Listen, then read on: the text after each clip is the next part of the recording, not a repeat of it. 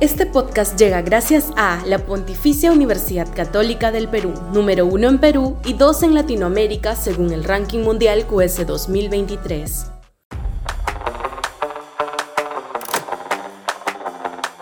Libertad de prensa en jaque. Sudaca, Perú. Buen periodismo.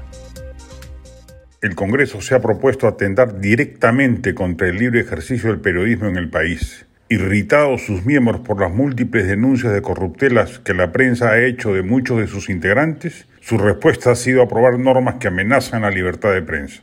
Así, ha aprobado en el Pleno, con 69 votos a favor, 28 en contra y 3 abstenciones, una norma que eleva las penas para los delitos de difamación, de modo que pueda llevar a prisión efectiva al periodista que incurre en ellos, yendo a contramarcha de la tendencia mundial que más bien despenaliza cualquier acto de prensa que afecte a alguna autoridad oficial.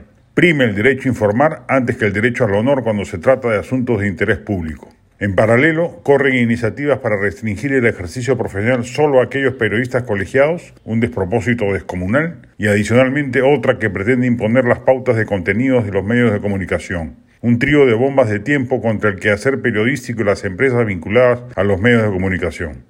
Solo los corruptos se benefician con el proyecto ya aprobado. Ellos podrán ahora, recurriendo al juez de primera instancia amigo, nivel judicial donde tampoco ven con simpatía a los hombres de prensa, frenar o intimidar a los periodistas que los investigan y denuncian.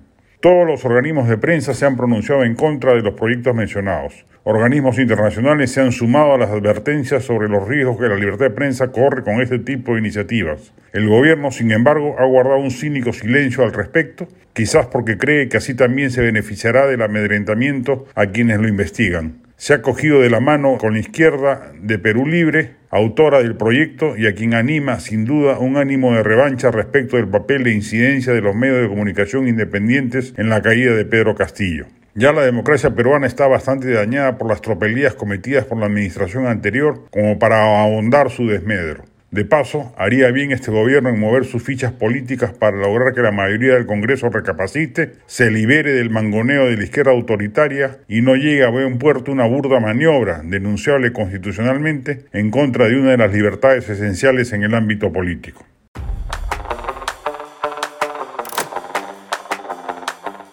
Este podcast llegó gracias a AFE, operador logístico líder en el mercado peruano que brinda servicios de almacenaje, transporte de carga, courier y cómics.